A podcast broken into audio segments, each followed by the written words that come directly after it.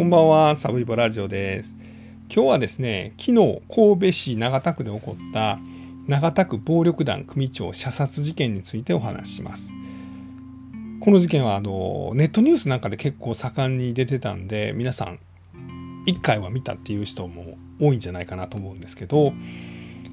神戸の長田区の東池尻町というところにある、まあ、ラーメン店これ龍のひげというラーメン店なんですけどここの、えー、店主だった余島学さんという57歳の男性が、まあ、何者かによって、えー、撃たれてですね、まあ、あの亡くなったという、まあ、そういう事件です。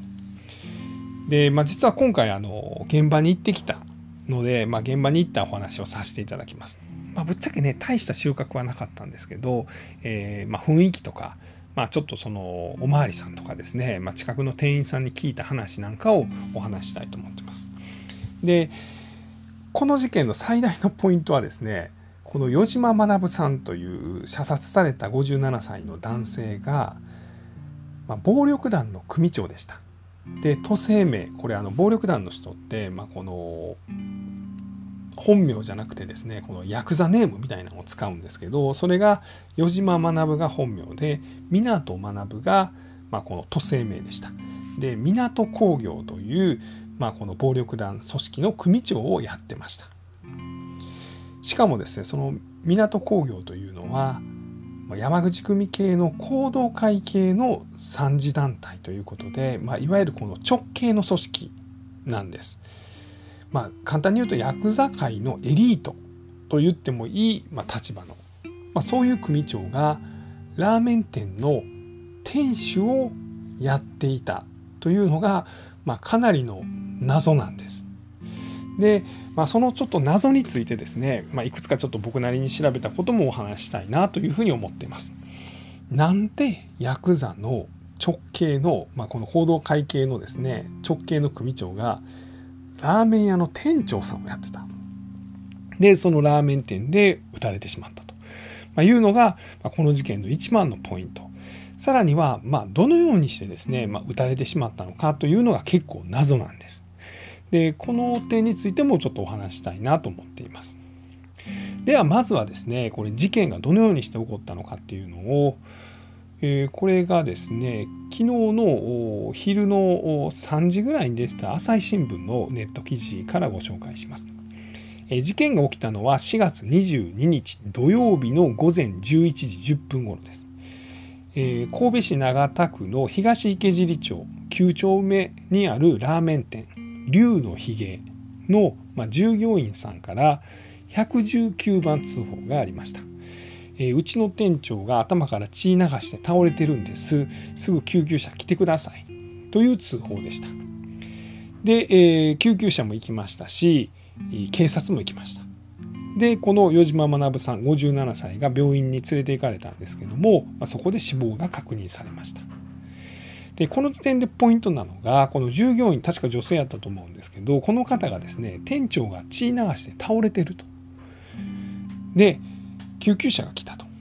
まあ、いうことなんです。まあ、要はあのいきなりですね、まあ、銃ボコボコボンボンボンボンボンボンって撃たれたら、まあ、普通従業員さんパッて見た瞬間にえらいこっちゃなんか襲われてるっていうのは分かるんで警察に電話するはずなんですけどこれ救急車を呼んだっていうことなんです。つまりパッと見この余島学さんはなんか撃たれて死んでるって多分分からへんかったんやと思います。もしかしたらこう脳の病気かな。もしかしたら内臓の病気かな。血吐いて倒れてるんかなと、まあ、そんな風に思ったんじゃないかなというふうに言われています。で実際あの病院に連れて行かれてですねこの CT 検査をされました。でこの CT の画像でですね頭の中に銃弾が入っているっていうのが確認されました。脳脳内に銃弾があったんですね。でこれで県警が、ま殺人事件だと。まあ、いうことで、え、永田署に捜査本部を設置したという、まあ、そういう流れなんです。でなぜですね、まあ、普通暴力団って襲われる時に「おい覚悟しやバンバンバンバンバンバンバン!」みたいなんでこう撃たれてですねでガクって倒れるようなイメージがあると思うんですけど体からあんまり血が出てなかったということなんですね。でおそらく殺害方法はこれはまあ朝日新聞によるとですね、まあ、これ捜査関係者によると拳銃は見つかっていないが、えー、口の中に銃を入れられて撃たれたというようなことが書かれています。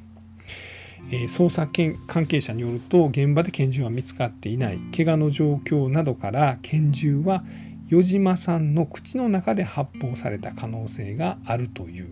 ということです。でちなみに県警はですね明日遺体を司法解剖します。まあ、なので、まあ、どっからですね銃弾が入って、まあ、どこでですね頭の中にとどまってたかみたいなこととか、まあ、それ以外に、まあ、殴られたり縛られたりした、えー、そういう形跡が、まあ、明日ですね分かってくるんじゃないかということです。ちょっと不思議ですよね。暴力団の組長さんがですねこう拳銃を口に加えさせられるような形で撃たれたということなんです。しかもその銃弾は頭の中に残るということは銃の性能としては何ていうんですかねあんまり威力がない銃だったんだなと、まあ、いうようなことはこの辺から分かってきます。でえっとこの現場に行ってきたお話をちょっとしましょうか。えー、現場はですね神戸市の長田区っていうことです。で長田区って行ったことあります？僕はあんまないんですけど、まあ、簡単に言っちゃうとですね長田区は大阪で言ったら西成屋と西成区やと、まあ、いうようなことが、まあ、関西ではよく言われてます。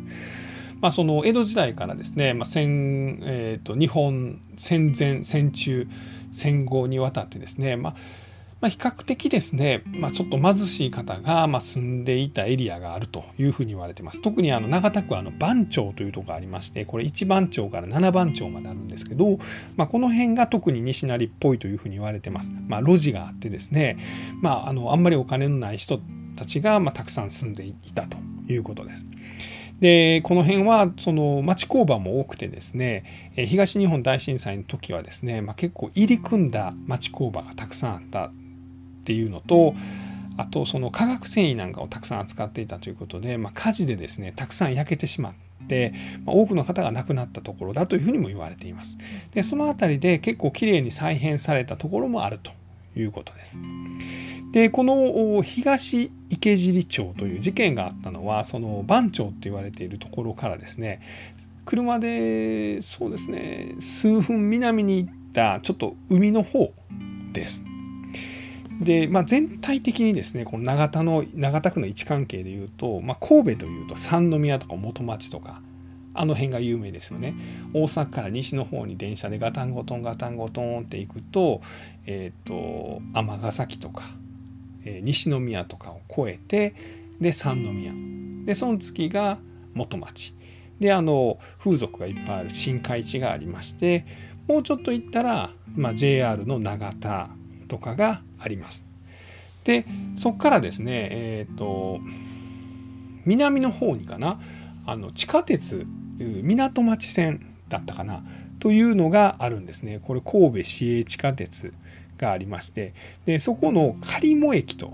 まあ、いう駅があるんですごめんなさいカルモ駅だカルモ駅という駅があるんですね、えー、神戸市営地下鉄海岸線のカルモ駅という駅があります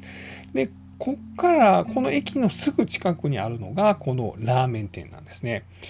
で街の雰囲気で言うとその永田の番長みたいなあの西成っぽさはもうないです。でどっちかっていうとちょっとこう大阪でいうと大正に近いような、まあ、トラックとかも要件走っててまあでも大正ほどじゃないかな。うん、そこまで個性がないんですよね。普通の街って感じでしたね。地下鉄の駅があってで町工場なんかもちょちょっとあるんですけどあの普通にマンションとか住宅地もあってで片側2車線の道路沿いにあるんですけどこのラーメン店は。うん。まあ普通ですね。で近くにあのヴィッセル神戸のサッカースタジアム神戸ウィングスタジアムだったかな。今ちょっと名前変わっってるはずなんですよねなんかノエビアスタジアムかなんかに変わってるんですけどそこもすぐ近くにあるという、まあ、そんなとこですね。で今日行ってきたのが4月の23日日曜日のお昼ぐらいに行ってきました。でまあ本当はね、まあ、ここのラーメン店でラーメン食べれたらいいんですけど、まあ、もちろんそのラーメン店はあのやってないですね。えー、警察が辺りに規制線まあ、入ってきたらダメですよという黄色いテープを張り巡らしてですねこのお店にはもう近づけませんでした。で、えー、反対側からちょっと見てたらですねこの店の前には、えー、警察の車両がですね56台止まってましてでブルーシートでもう店の中は一切見えない看板がギリギリ見えるかなというぐらいの感じでした。でこの店側の歩道はもうあの封鎖されてまして、まあ、おまわりさんがですねあの棒みたいなの持って通っちゃダメよという,、まあ、こう弁慶弁慶スタイルですよね絶対通んなよみたいな何だったらお前写真も撮んなよみたいな、まあ、そんな空気感でした。なんですけど、まあ、ちょっとあのここって通れないですかねみたいな感じでおまわりさんに聞いたらおまりさんすごい丁寧にですね「ああすいません通れないんです」と「いつぐらいまでこれ通れないんですかね?」って聞いたら、まあ、今の鑑識がいろいろ調べてましてですねその鑑識の作業次第なんです。すいません僕らにもわからないんですと、まあ、いうことをおっしゃってました。で実際にその鑑識の方ですよね。なんか自分の髪の毛とか落とさないように頭にネットかぶってですねもうこうなんやろ。足もですねこう靴にさらになんかこうネットみたいなかぶせたような人たちが店を出たり入ったりしてはりましたで歩道は通れないんですけど車道の一部をまコーンで警察がま塞いでてですねでそこをあの僕らあの歩行者は通ってもいいと、まあ、いうことにあのそこコーンあるからそこやったら通っていいですよっていうふうに言われたんで、まあ、少し店には近づけました。まあなんですけど、まあ、ブルーシートがですね僕の背丈よりも高いところまで、えー、こうなんかこう覆われてましたんで本当に店内の様子は全く見えませんでした。でおそらく今鑑識の方がですねまあ、例えばこの銃が撃たれて薬莢が見つかっているというふうに言われてるんですけど、まあ、それ以外に犯人が残したものはないかとかで、まあ、あとはあのその犯人が他に銃を撃ったりしてないかとまあ、いうようなことが多分調べられてると思います。で、まあ、近くのお店にちょっとまあフラッと入ってですね、まあ、そのお店の方に、まあ、なんか昨日事件あって大変でしたねみたいな話をちょっとだけ聞きました。でお店の人も「ああそうやねなんか殺人事件あったみたいでね」で「昨日言い張りましたその時間」って聞いたら「いや俺はおらんかってんけどあれ何々ちゃんおったよね」みたいなそんなことで、まあ、女性の店員さんがですね「あいましたよ」なんか聞こえました?」って聞いたんです。で実は僕ですねテレビ局が作ってるネットニュースで、えー、目撃者じゃないですけどその近所の人がパンパンパンっていう銃声を聞いたと、まあ、いうようなネットのニュースを僕見てたんですね。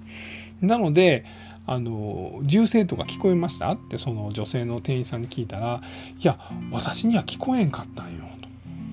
でそこのねお店はねもう事件現場からもう 50m も離れてないです 30m ぐらいしか離れてないとこなんで多分銃声がしたら聞こえてるような位置にはあると思います。なんですけどその店員さん曰くちょうどその時お客さんと喋ってたんよね。で店もねこれ音楽流れてるやん。まあなんかね FM が流れてました。あのラジオがね流れてました。でこれで聞こえへんかったんかなって言ってました。で僕ね実際ね結構ねそのテレビのネットニュースを見て不思議に思ってるんですね。っていうのもその目撃したというじゃあ銃声を聞いたという女性はパンパンパンもしくはパンパンパンパンっていう音が聞こえたと。でその人の言ってんのが本当だったら銃撃は3回ないし4回行われてるんですよね。でこれが不思議やなと思ってます。というのもあの今回ですねこの余島さんは口の中に銃を撃たれてるんです。口の中で発砲されてるんです。で口の中で3発も4発も発砲するかと思うんです。するかもしれませんよ。でもね多分ね1回発砲したら、まあ、自分がもし仮に犯人やとしますよ。で殺害する相手の口を開けさせてそこに拳銃を入れます。で3発撃つって思うんです。1発撃ったらね多分まあ今回は頭の中に銃弾が残ってたって言いますけど多分こう頭が爆発というか頭がこう銃弾で貫通銃弾が頭を貫通してですね辺りが血だらけになるって思うと思うんですね。なので続けて2回も3回も歌んやろって思うんです。ただまあねあの今いろいろ警察が調べてますしあのまあその目撃者の方も多分そんな嘘とかつくはずはないと思うんで、まあ、この辺はこれからちょっと捜査が進んだら、まあ、事実が分かってくるのかなというのは思いました。でこれがまあ現場に行ってみた様子ですね。で次はですねこの余島学さん57歳、まあ、この任教名といいますか、まあ、暴力団ネームといいますか湊学さんが、まあ、なぜラーメン屋の店長をやっていたのかということですね。でこの人どういう人なんかと、まあ、いうような話をちょっとしていきたいと思います。えー、まずはちょっと簡単にですね、まあ、こう山口組の現状みたいなのをちょっとお話をさせていただくとざっといきますよ。まあ、山口組はまあ、その3代目の田岡組長というのがカリスマ的な組長をやって田岡組長がまあ戦後ですね山口組のまあ3代目を継いだ時は100人ぐらいしかおらんかった山口組が、まあ、田岡組長がもう亡くなった時には1万人を超えるような大きな組織になっていました。でその田岡組長が1980年代かなに亡くなってしまうんですね。でこの時に4代目になったのが竹中組長4代目組長ですね。で、えー、この竹中組長の時代に山口組は一和会と山口組に分裂してしまいます。で、えー、これによってですね、えー、山一構想というのが起こりましてこの山一構想の中で竹中正久組長は相手側、まあ、一和会によってま射殺されてしまいます。でその後一和会はですね、まあ、復讐されても解散させられて、まあ、山山口組が次5代目になります。で5代目が渡辺組長、えー、渡辺と吉則やったかな？渡辺組長ですね。でこの渡辺組長は、えー、この時にですね若頭に匠守さんという、まあ、かなりこう経済役者かつこの武闘派ヤクザという人が若頭をやってました。まあ、超切れ者。まあ、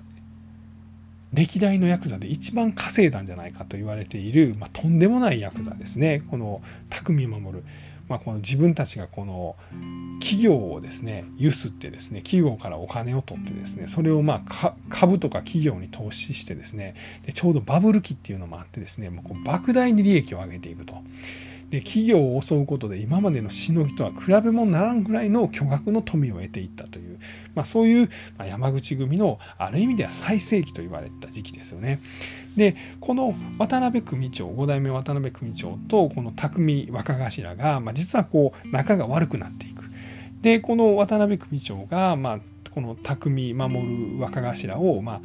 あ、暗殺したと、まあ、いうふうに言われています。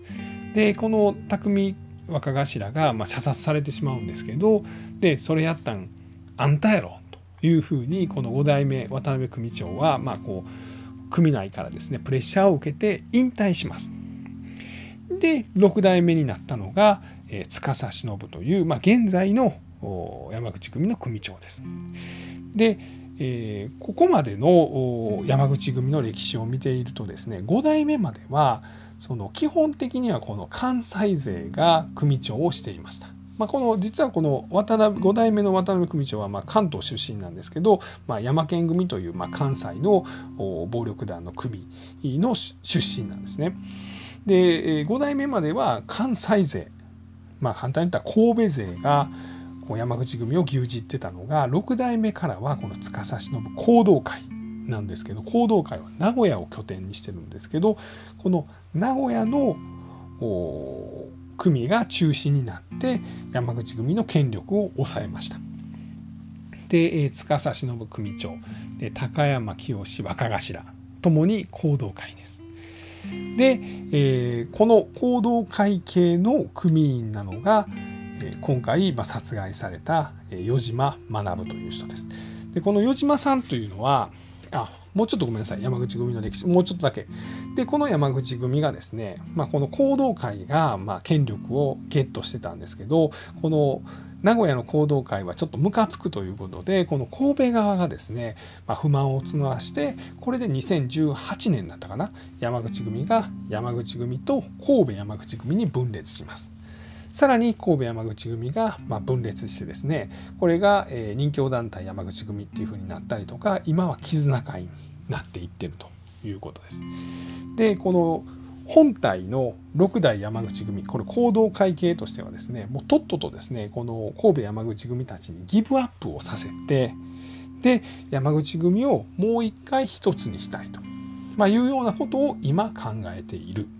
で、いろいろ画策したりですね、この神戸山口組の組員たちをですね、まあ、こう、襲ったりしてですね、いろいろ抗争事件が続いていて、まあ、山口組分裂、これ確か2018年やったと思うんですけど、ここからま現在までま8人ぐらいがまもう殺害されてる、抗争によって。まあ、そんな状況です。で、司忍六代目山口組組長も今もう81歳です。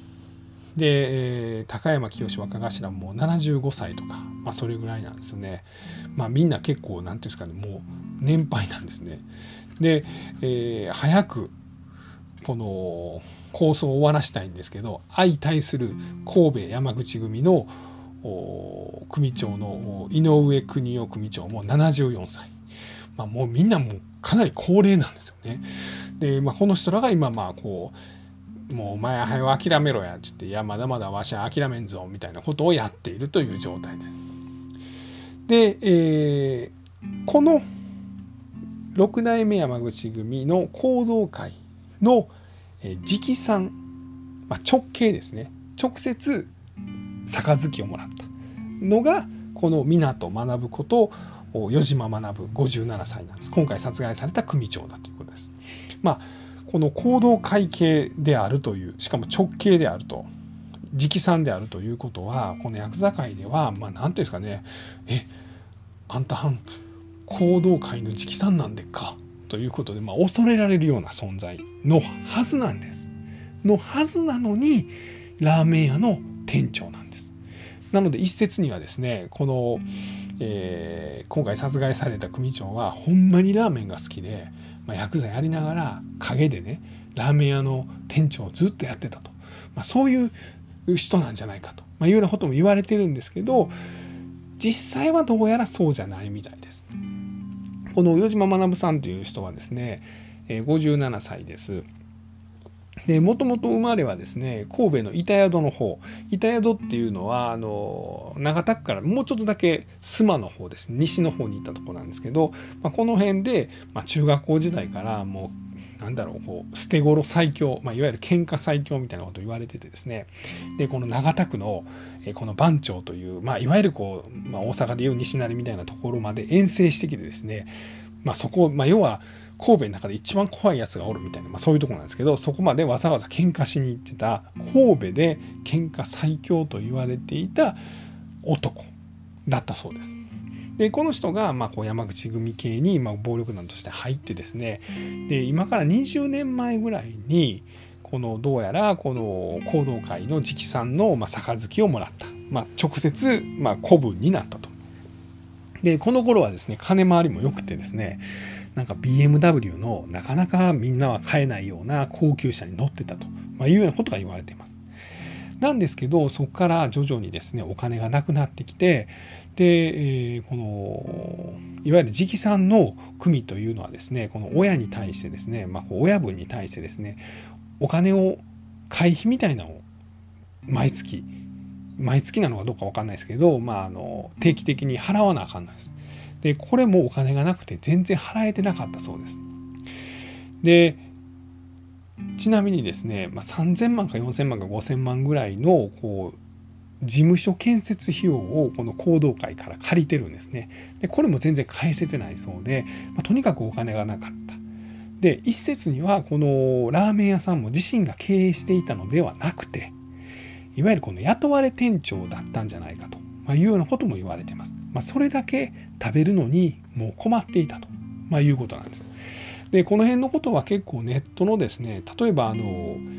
えーと、宅建太郎さんという YouTuber さんこの人はあの暴力団関係にすごい詳しい方なんですけど、まあ、この人がそんなことをお話になってます。でその辺を見てますとですねまあこの余島学組長はもう少し前にですねもう行動会に対してお金会費をもう払えないからで今後も払えないからもう直参はいいですと。でもともとおった組これ米川組という組なんですけどもともとおった組のもう相談役かなんかにしてくれと。でも僕ラーメン屋とかそんなんで稼ぐからと、まあ、いうようなことを行動会に言ったと。なんですけど行動会はダメちゃんと会費払って直参を降りるのはダメというようなことを言われたんじゃないかというようなことが言われてます。でなんでねこの人はお金払えてないのに暴力団を続けれたのかというところなんです。要はあの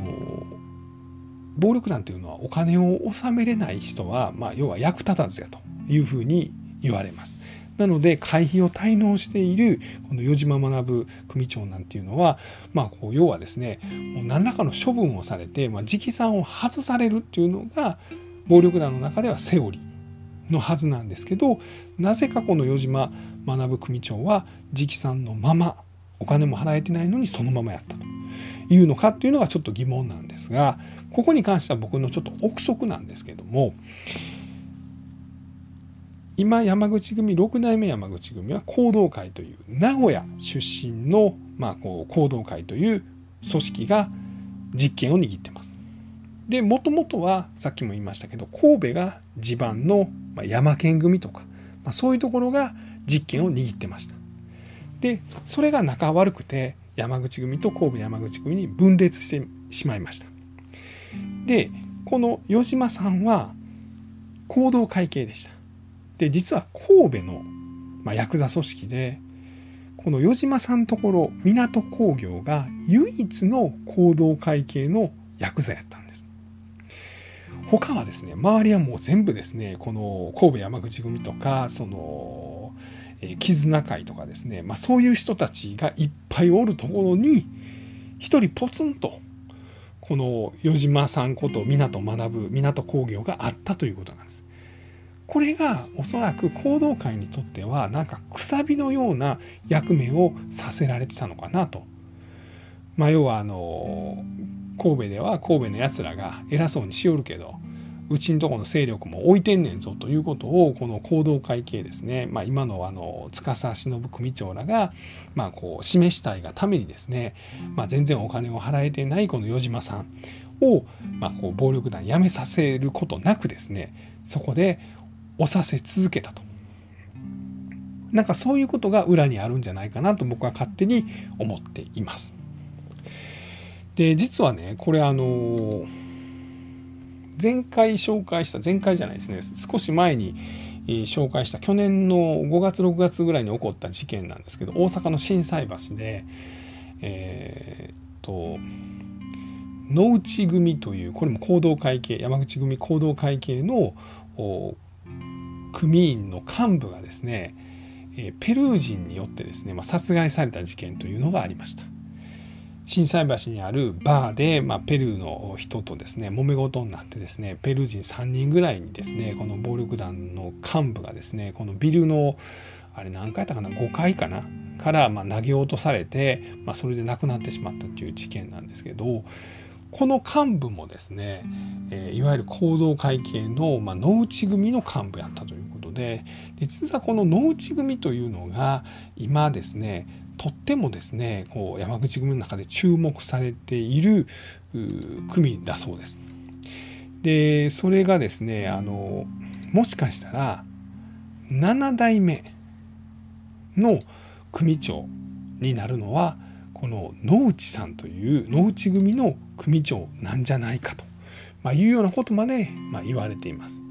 ただそのためにはですね今まあ分裂構想神戸山口組と山口組の分裂構想が収まることが、まあ、7代目誕生の条件であると、まあ、いうようなことは言われてまして、まあ、この辺がですね、まあ、暴力団に詳しいジャーナリストの方とかが分析してるんですけどもまあこの今の山口組神戸山口組の分裂構想が収まれば7代目山口組が誕生するんじゃないかと今まあ山口組に関してはそんなことが言われているということです。で今回の件ですねこの余島組長、まあ、港組長が殺害されたその動機みたいなところなんですけど、まあ、これについてはその構想の一環であると、まいうような意見もあればですねこの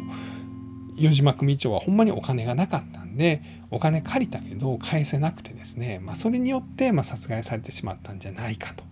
まあ、いうようなことも言われています。もしくはですねあの口の中で銃を撃たれてるということで、まあ、どうしてももう首がお金の首が回らなくなったお金のせいで首が回らなくなったので、まあ、自分で死ぬと。まあ、いうようなことを選んで、まあ、その銃をですね協力者が、まどっかに処分したと、まあ、いうような可能性も言われています。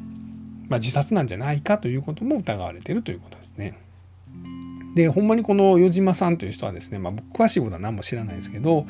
まあ、こう喧嘩最強みたいなんで組長になったんですけど、まあ、お金儲けがあんまりうまくなくてですね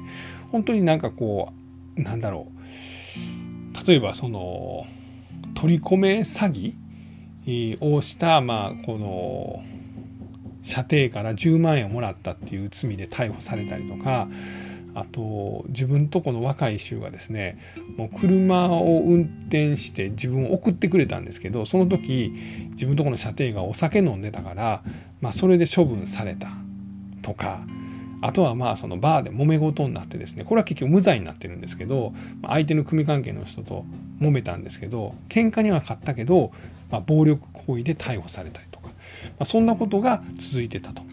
で実際組ももう自分のところの若い人はおらずですね、まあ、自分だけで続けてたんじゃないかと、まあ、いうようなことまで言われています。今後ですね、まあ、いろいろ捜査が進んでいくと思いますのでまた何か分かったことがあったらお伝えしたいなと思います。えー、今日はですね昨日4月22日に起こった長田区暴力団組長射殺事件についてお話をさせていただきました。最後まで聞いていただきましてありがとうございます。Thank you.